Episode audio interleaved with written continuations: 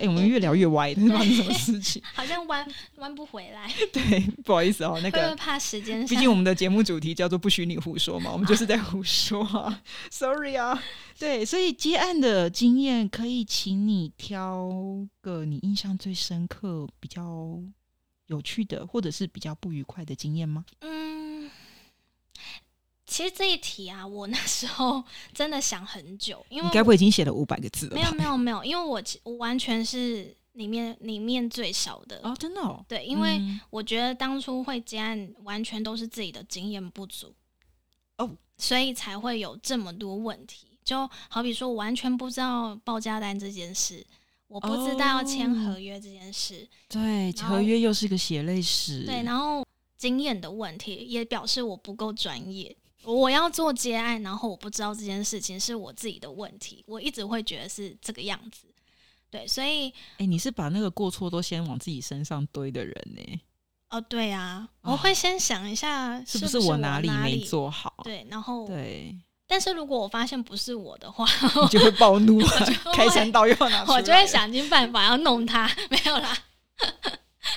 对，真的就如果我发现，但是我会先 设计师黑化的过程。没错，对，但是我真的都会去，呃，因为很多东西都是口头上说或者是文字上说，所以，嗯，我可是我后来有想到两个，我觉得什么样的客户可以不要碰，就是嗯叫你算便宜一点。然后他会跟你说，以后我们会有长期合作哦，我有很多案件等着你做哦，这种都不会有以后，绝对不会有以以后。嗯真的，我我有这个经验，而且不管隔多久，就算我现在已经就是结案经验那么多年了，我还是会遇到那种就是想要熬你。嗯，然后要不然就说什么第一次就先，比如说你都已经报价，例如说什么呃三万嗯八千五什么之类的价格，有可能是很多项目加起来嘛，对，然后他就会跟你讲说，那就三万五就好了吧。然后我就会说，为你这个数字哪里来的？他就会觉得说，那、第一次就算便宜一点呐、以后还有合作的机会啊。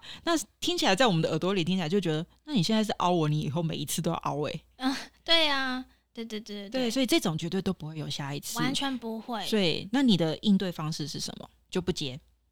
嗯，我的应对方式哦，我我可能会是把它的内容删减，哦就是如果它今天的价格只能到这个地方，对就会说，那不然我们讨论一下，什么东西我们就不要，因为它可能不是主要首选嘛。嗯对，那我们就是删减一点，那我可以给你这个价格，然后看你要不要。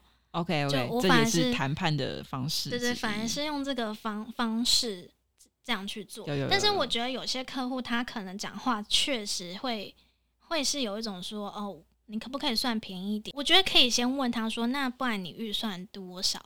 对，因为有时候他确实预算真的很不足够。对，那我们还也可以退一步，没有说真的都要把话讲死。嗯，这是我现在的一个处理方式是这样。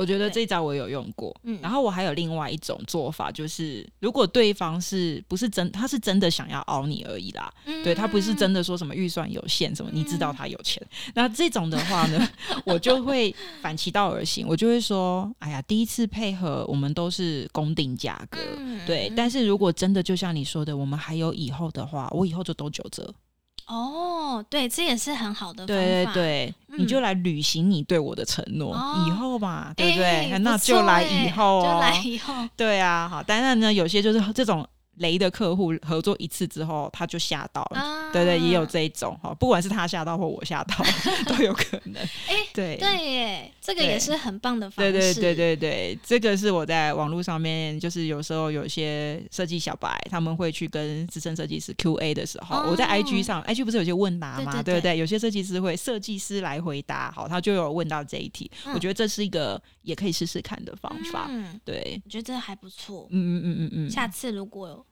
算，呃还是不要遇到这种算对啊便宜的。对，先不要这样是先不要。对啊，那还有呢？还有另外一种就是，如果他不愿意付定金的客户，也不要碰。哦，真的真的，这个就真的完全不要了。对，对，完全就就算了，不要这个客户也没差，真的完全没差。对，因为连啊，但但我也必须要再平反一件事情，就是如果是公部门的话，嗯，他们是没有办法付定金的。哦，对，公务单位就是照着服务建议书和计划书走。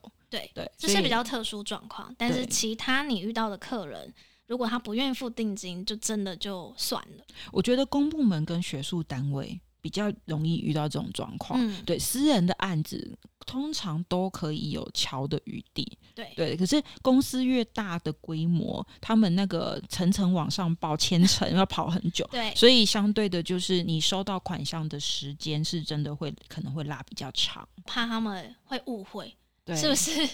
但是你，可是你又接到公部门，对，真没 没关系啊。根据我做公部门经验，就是两年两年半，我是劝你，就是为了活下去哦，就先不要啦。啊对对对，这个我跟你讲，公部门的案子哦，大概九成九都是雷客户。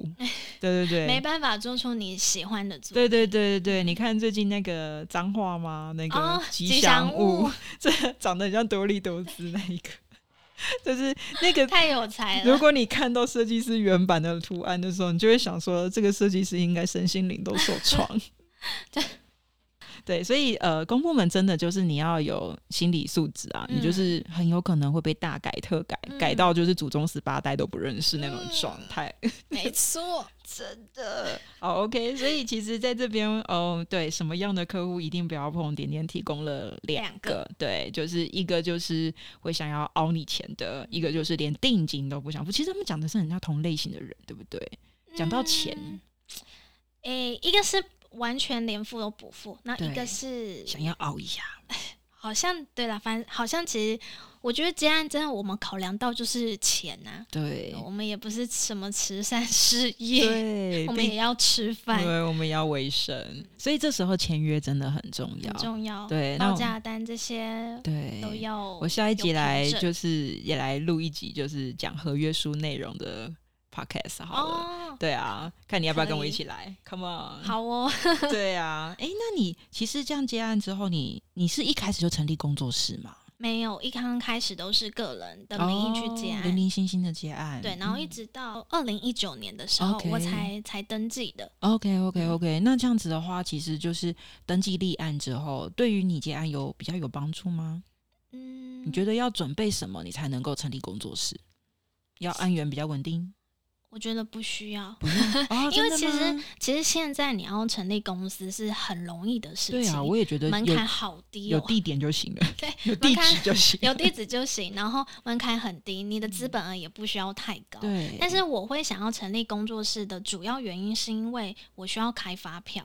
哦呃，如果能开发票，你可以接到比较高的价额。哦价格对是，这是确实的，但是因为这个方式是有些客户他久了，他会忘记他当初是找谁做，所以他会用发票去找对哪一个当初设计。的人。嗯，那我就觉得有点流失一些案件，哦，所以有至少有登记工作室的话，就就是从我这边开出，然后从我这边去服务你的。然后另外一点是，呃，因为我也不是多么知名的人嘛，所以有工作室的这个名义听起来好像比较专业。对对，那他们也会比较幸福，就是嗯比较会觉得说信任你，对对对对对，好像就是嗯，都是从这边公司里面 出品的东西，对对对，至嗯少是一个有登记立案合法的公司，没错。所以，其实好像没有特别，呃，准备什么就去结案，就去成立工作室全没有，，完全没有。就是你其实嗯想要开工作室、开公司，嗯，你你就去办，就很快就过了。对啊，名字要先想好，对，所以 名字想很难呢。对想就像帮小孩取名字一样，对啊，因为很多跟你很像的，就哦是你、对你想要做设计相关的工作室名字，很多都用过了。真的嗯。那你这样子成立工作室之后，你有找什么配合的合作伙伴作为你的助力吗？印刷厂，嗯我觉得我第一个想到的是印刷厂，哎，就是我们做文宣的话啦，如果是印刷厂，多半是是他们找我，就是哦写信给我，我才知道有这一间公司。因为其实嗯印刷厂真的太多了。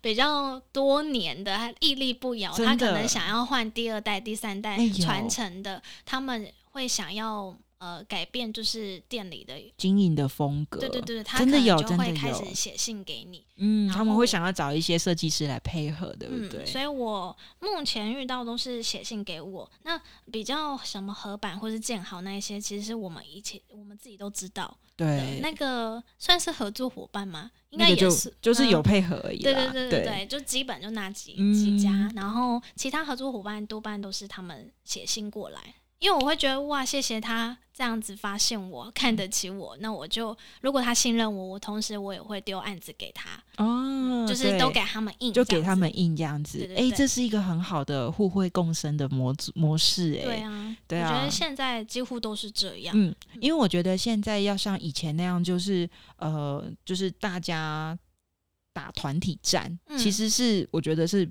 大家互惠共生的一个方式。就是以前是真的，就是一定要有个公司，然后固定配合的什么厂商。嗯然后那个甚至就一条龙的服务，但是现在大家其实有点呈现就是打散弹枪那种感觉，就是什么都配合一下，嗯，对，然后有适合 A 的，就是丢给 A；适合 B 的就丢给 B。对对对对对对，所以当然然相对竞争也比较激烈一点点。是，我觉得很多是我可能学生，嗯，那我觉得他真的不错。嗯，那我有需要这一个插画或者是什么样的人才，我可能就会问他说：“你有没有空？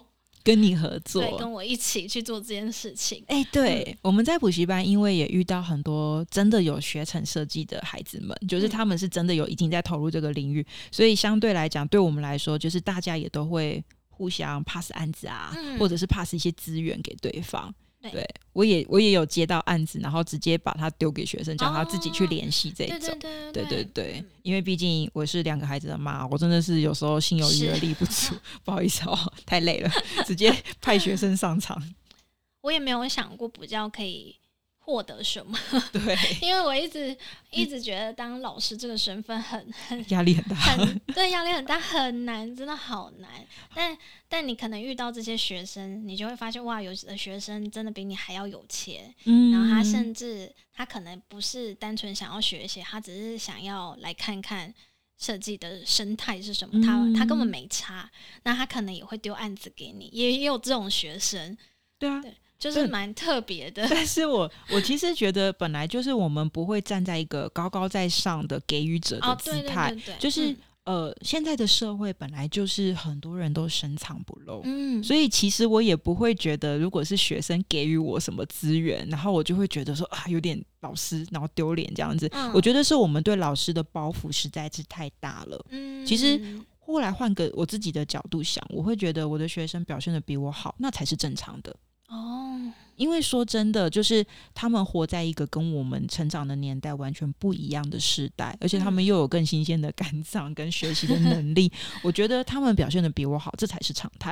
哦对，但是相对的，我也会用这个来督促我自己，就是我更要能够找到自己的长处，跟走出自己的路。哦，对所以，嗯呃，如果你在同一条路上跟他们竞争的话，确实是有一点累了。对，我觉得就是我们站在的不同的立场跟角度在做这件事情。嗯，对啊，OK，那我们再进入下一个话题。呃，你现在哎，你 IG 那边还是有持续在发一些分享的教学文哎，对不对？对对啊，那你一开始是为什么会想要做这件事啊？被激到，被击到，真的被击到，没有，我就是我就是经不起人家呛我，然后就躲到厕所偷哭。对，没有没有，现在就比较不会偷哭了，现在就是直接做给你看的那一种，可以耶，原来点点很适合激将法。我超适合，但但是我现在会挑，以前年轻可能比较很容易被激，好啊，但是我就做给你对对对，但现在比较不会，像我就会觉得，哦，对啊，你觉得我是这样，我就是这样的人，就有种双手一摊这样子。但当初会写教学文，其实真的也都是因为补习班，我们 补习班到底害人多深？因为补习班我们都面临一个状况，就是班上的程度非常不一致，哦，对，学生超级不呃学生的一致资质落差很大。对他真的大到我觉得很很难去准备我的所有的课纲跟教材。那班上有一定会有几个是上过好几 round 的学生，然后跟超级超级基础，连电脑都不会开、都不会用的学生都有。但是我多半都是电脑不会开的那一种学生，在班上是大多数。哦，就是几乎都是这样。那如果你是学过的人，可能只会在一两只小猫。我都在怀疑是不是顾问，我觉得是、挑老师。我觉得是因为确实也是顾问这样跟我说的。他说他会把一些这个基础的学生塞到我塞到你班上啊，然后请请我再多多留意。哦，然后我有听过这种话。对对对对对，然后我就觉得很有可能，很有一部分是这个原因。那会让我开始写，是因为有些学生他是自己会去找资料，然后他不会做，他会问我。嗯，那我就觉得很棒。然后，可是我又不确定他到底有没有做出来，因为毕竟文字上还是有落差。对，文字叙述很难传递讯息。对，那他没有，他有没有做出来，他也不见得会传给你看。哦，所以你也不知道他到底会不会。然后这种不是应该就放生吗？对，可是我觉得有时候他们真的是太不会表达了，因为他们是不好意思表达，嗯，会觉得好像一直很打扰你。哦，我觉得很多学生是这样。哦，这种好人不多了。哎，什么？我都被学生打扰到。我自己就是一个很自卑的然后我我很想学，但我也会很怕打扰到别人，会不会觉得好会换位思考？我我自己会觉得，如果我是学生，我的心心态可能是这样，但是我完全是因为有学生问我说：“老师，你是不是只能教基础的？你只能教简单的？”我就有种，那你你竟敢质疑我，就会有一种什么？你知不知道你现在在说什么话？你知道你在跟谁讲话吗？我是老师，知道你在说什么，就是会有一种 这样的心情，所以你就开始写 IG 分享文，也也不是，就是我因为我还是会去观察这些学生，但是我觉得这些学生多半都是太白目的，因为他其实，在班上也没有多认真啊，就是他真的就只是白目在挑衅你啊，对，他就他真的也不是。很多认真的人，如果他真的觉得我教的太简单，他大可把我呃提出来的作业稍微有难度的做一做，他也不不做，他就觉得他会了。哦，台湾的孩子很多这样，就是我觉得我会，可是我不想做。对他好像一看就觉得他会了，可是他真的不见得做得出来。对，然后设计有一个很奇妙的漩涡。嗯，然后嗯，主要是因为这个样子，那呃。还有一点是随随着年龄的增长，我觉得我的记忆力有慢慢下滑的趋势。你才几岁？可是我真的觉得好像要记的事情太多，因为我可能不见得是补习班的事情，然后还有可能别的单位的事情，还有我自己业主的事情，我有点分身乏术。就我比较会，我我我觉得我很多时间线会有点乱在一起，那我就觉得可以写写看。呃，这些学生丢给我的海报，然后我把它写出来分享给大家。无偿的付出，哎，我觉得请好好珍惜 好吗？一方面是，如果我今天在这个班级有一点时间，我也可以翻我这个笔记教他们。哦，我觉得好像也很 OK。对啦，就是我们自己的 database。对啊，就嗯，如果真的有那个时间的话。我就会翻，不然我们刚好教的工具跟这这一篇贴文有相关，我就会教教完，我就跟他讲说，你回去可以 key 什么关键字，就可以找到这一篇，回家还可以练。因为基本上我写的都是商业案，我觉得不是那么常见的案例，都是很炫技的东西哦，就是比较技法类的。对，然后。嗯，可能你只会在专辑封面、书籍封面，或者是展览的主视觉才会碰到。对，基本上你会排版、会文字，你知道怎么配色就很够了。对，其实做设计本来就没有什么技术要学多久才能做这种事情啦。对啊，所以其实多学多看本来就是必要的。对，所以后来就是开始写，嗯，然后学生们分享这样子。哦，那后续你在更新上有遇到什么创作上的困难吗？因为像我自己录 podcast，我就是有时候会就是啊，又要想主题了，会有这种。我觉得我还好哎，因为我真的存很多，我实在是收集很多，嗯，所以我有挖不完的宝。哇，没有太棒了！我真的是存超多，就是一些教学的内容，不管是呃，可能 YouTube 上面，但是我原本写教学文起初的。用意都只是为了当一个笔记可以翻阅，让学生可以翻阅。我是完全因为是博汉老师哦，他帮我分享了以后，我突然涨粉，突然大爆，然后大爆粉之后，你就会开始对那个粉丝数很 care。啊，你会很所有创作者的点，对，你会很想要突破现在六千，你很想突破七千的那个门槛，你就会有一种这种感觉。可是刚开始你完全不会，你刚开始真的只是写开心，就是会觉得说你要看不看随便你，我真的无所谓，因为我只是希望给我的学生可以翻阅而已。然后，但是爆粉之后呢，你就开始会很 care 那个方向，对。然后还有暗赞数，你看也会有很 care 的状况。那你看到数量降低，你心里会受到影响吗？会，我真的会，真的，我会觉得，因为我觉得现在写教学文的这种类型的账号真的越来越多。嗯，那你必你你反而又必须要去。跟人家有区隔哦，然后如果你的按赞数掉了，你就会开始怀疑是不是你写的贴文不是符合大众的喜欢，他们是不是不需要？其实是演算法的错啊，不要想太多。就我觉得主题的内容我反而不担心，但是我会担心的是我现在写的东西是不是不符合他们的期待？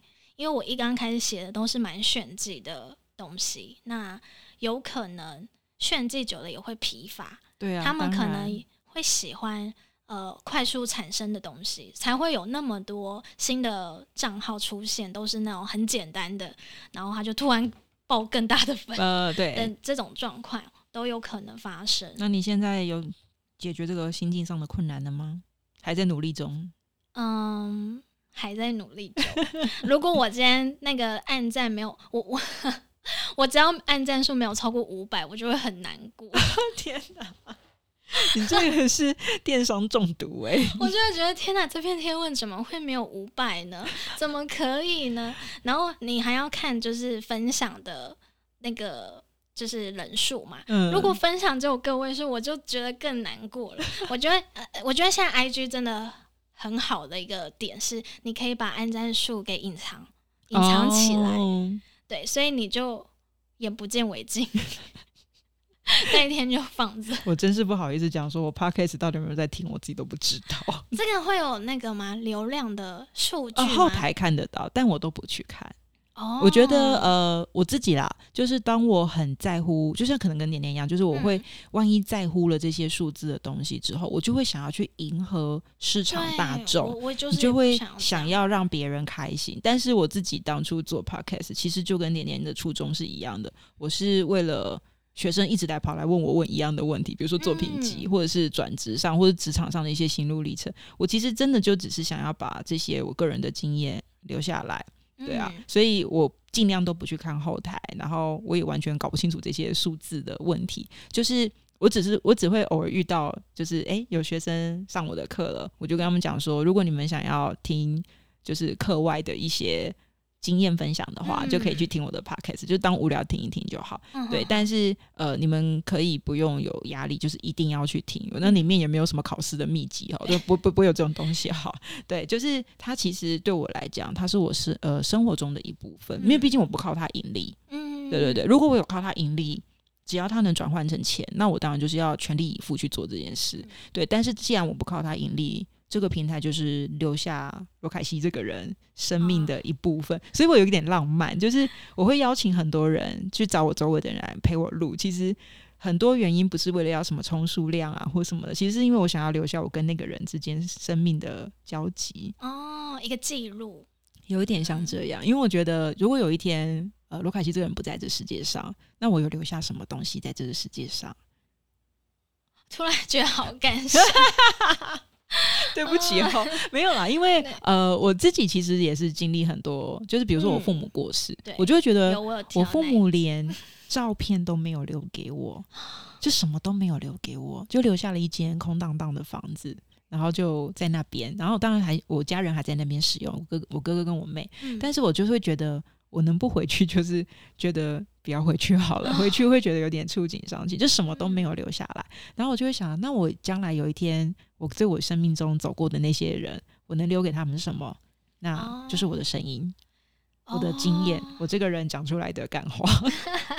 我觉得这点其实很浪漫，但是我对啦，我不确定，这其实只是我一开始很无聊的初衷而已。我我我一直还是想要保持就是这个初衷，但是我真的觉得，嗯，因为爆粉的关系，对，然后好粉丝会期待，是真的会有粉丝会期待你下一篇贴文的产出。我也会，我都有追踪，然后每次都去按爱心。对对对，然后你就会有那个动力，就是真的会慢慢持续去写的这个动力。对，那慢慢后来会有一些合作，就是叶叶配的合作，就变成你真的得往这条路慢慢继续耕耘下去了。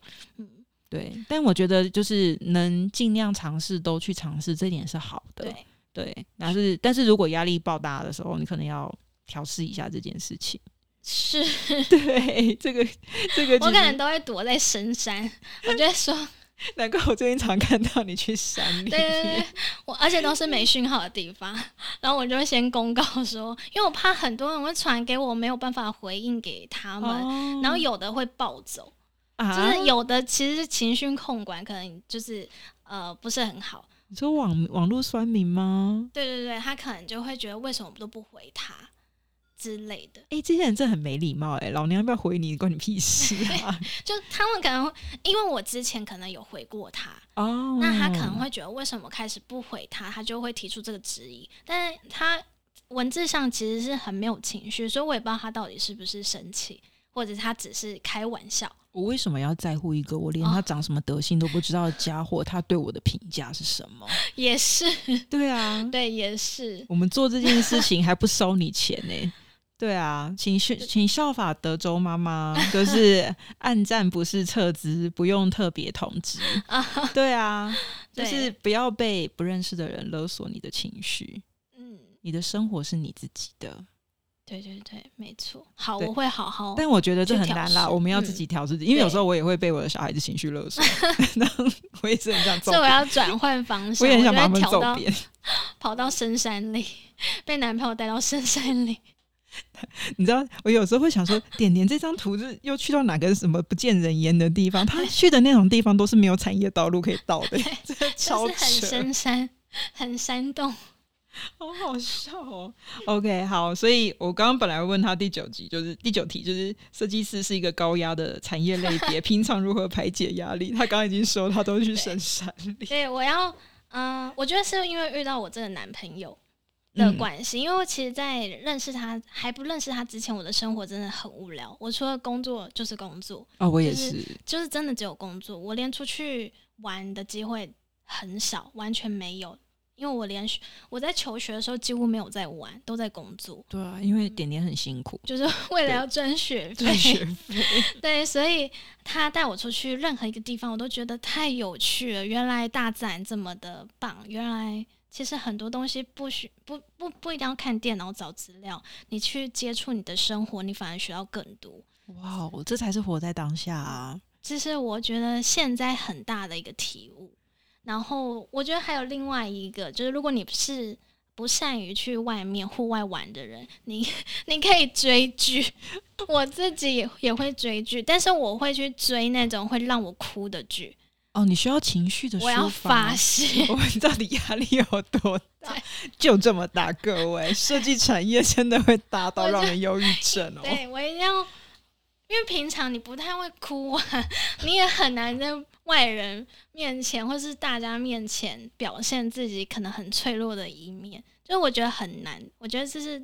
大家都还是会把自己隐藏的好，而且我们补教圈就是服务业，我们就会端出嘻嘻哈哈的脸在面对学生，没错，就是要开启一个小丑模式，对，然后要把那个气氛给我吵起来，然后台下人都很安静，也不理你，就搞得很像演唱会，你还要自己自嗨，好，大家都会了哈。我们为什么要这样折磨自己？对，没错。好可怜哦！突然觉得很心酸。哎呦，所以你知道我认识很多就是跟我一样在补教圈的其他设计师们，大家只要离开那间教室之后啊，我们就下班，那个模式就亮，就亮绿灯，就嗯，就消失之后，我们回到家都不讲话的。真的，而且我也不想回讯息。对，就是三 C 产品就是都不开。嗯，然后我那个 Light Bubble 就是已经打到一千关，然后我的学生说：“老师打这个要干嘛？可以赚钱吗？”我说：“没有，我只是在舒压，就把 Light Bubble 一口气破到一千关，是一直在破关。”对，玩游戏也是一个很好的就是完全不想要启动，就是语言那一块，就是嗯把大脑的区块里面完全只想启启动，就是膝盖那一块，只想只要用手指和膝盖能动就好了。对，对。对对所以我我平常如果要排遣这个压力，大概就是这这两个吧，就玩嗯嗯、追追剧剧，然后痛痛快快的玩一天，啊、我觉得去大自然很好，嗯。对，至少有点那种充电的感觉。对，真的你会看到很多不一样的事物，甚至是风嗯景，哦，我觉得这很棒。你完全没有想象过这个风景真的出现在你眼前，嗯是我觉得很很棒的经验，很 很推大家对，去户外我。我我我其实是个没有办法走入大自然的女子。嗯我嗯，跟我的小孩子如果去露营，就是都是我在跟隔壁这样的人互相伤害的时候，就是他们可能会喝酒喝到十二点，然后弄得我小孩没办法睡觉嘛。然后那时候我小孩很小，嗯所以那时候两三点我死我小孩子还死不睡觉的时候，我就抱着我的小孩，他在哭嘛，我就在他们的帐篷旁边走来走去，走来走哦去，然后把大家都吵到不能睡觉。你是去露营区吗？对对对对，然后我哦们就在互相伤害，你们伤害我啊，我也不要让你们睡。对，所以我其实是个很没有办法走入大自然，因为我对声音很敏感。哦，对我只要听到声音，哦我就没办法好好睡觉。对、啊，那真的不行，因为嗯对，因为大自然会有很多声音，很多很多对对对地灵，对对，诶、哪里？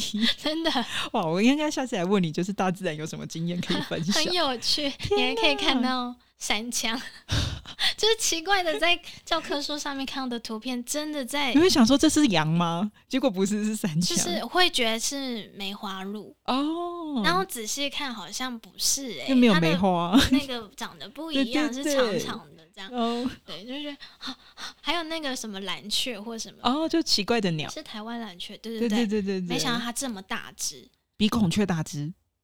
我觉得有差不多哎、哇哦，然后就在马路上，很好玩。要绕过去嘛？对，没有，我们就让他走，我们都停下来，然后看他哦下一步要干嘛。对，然后你就他就站在那边不动，然后我们也不敢动。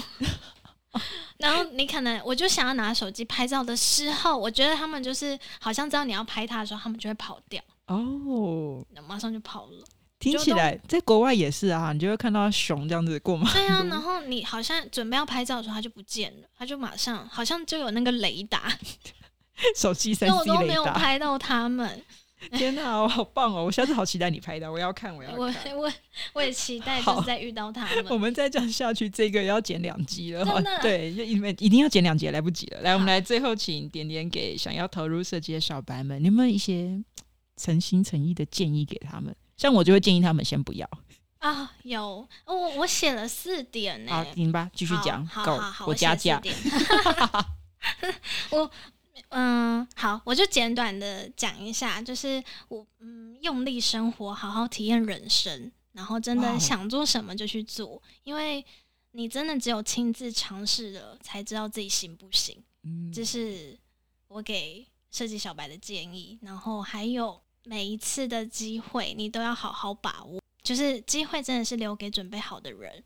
嗯这是真的。对，然后第三点是因为我知道有很多人不是本科系，然后我遇到蛮多本不是本科系的学生很骄傲，啊，不是本科还很骄傲，很骄傲，我觉得很不？可思议。他觉得他自己好像这样就够了，所以这句话是给不是本科系。然后我想要告诉他们，如果你不是本科系，你真的要记得没有什么了不起。我从来没有遇过这种学生、欸。我有遇，而且我遇到还不少。什么？对，然后呃，我只想告诉他们说，因为其实很多知名的设计师都这么努力了，你有什么资格说你自己这样就够了？哦，真的永远都不够，完全不够。到现在我都觉得学不完，完学全学不完，作品集永远都整理不完，真的，永远都在整理作品就集。就是因为我蛮多是知道我不是本科系的人，然后他可能就会觉得他自己够了。很多这种回馈，不管是粉丝或者是学生，会有这样子的人出现。但我从来不觉得我自己不是本科系有多么了不起，我我反而很自卑。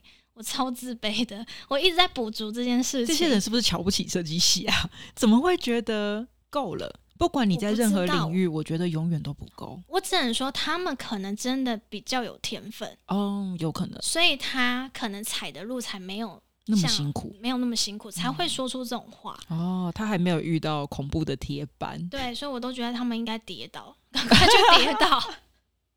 又回到我们的第一题，我在扶你欢迎你们来啊！Come on，真的，我真心真心觉得。然后，另外是，如果你也是一个很没有自信的人。然后我想要分享是一个动漫里面讲过的话。什么动漫？什么动漫？国王排名啊！你有看？我有看。然后我每每一集几乎都在哭。我真的觉得他的路太辛苦了。到底是什么悲剧？就是怎么会画出画出这样子的剧情？一定这个作者的人生体验就是会突然想到这一块。然后他其实只是一句话，但我觉得当时是带给我很大的鼓舞。嗯，好，那我要说那句话，走走，我要放大一点，突然觉得要老花眼镜吗？对，就是呃，那些你在意的劣势，说不定是你的优势。你缺少的失误，会让你拥有普通人没有的各种体验。虽然会很辛苦，但肯定会帮助你开辟道路的力量。所以你要。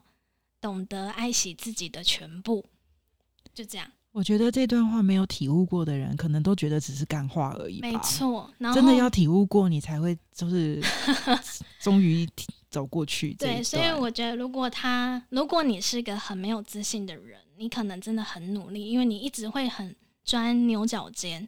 也许这句话可以给你一一点心灵鸡汤。对。这这当初我听到这句话，虽然它只是一个对话过程，我那时候看到这句话，我真的是哭到不行，因为他感觉打中你的痛完全完全，因为我真的太不爱惜我自己了。哦，真的还好，你现在有走过来一点了，错，真的 走回正常有光的路上。对，设设计之光，先不要啊，各位。我是我觉得人生有很多方式，但是设计真的带我啊看到了很多不一样的人。那些跟你完全不一样类型的人，他们都活得很悠游自得。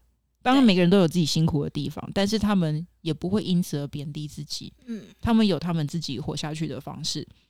既然如此，那我们也没有什么理由质疑自己为什么不值得来到这世界上，或者是为什么不值得过更好的生活。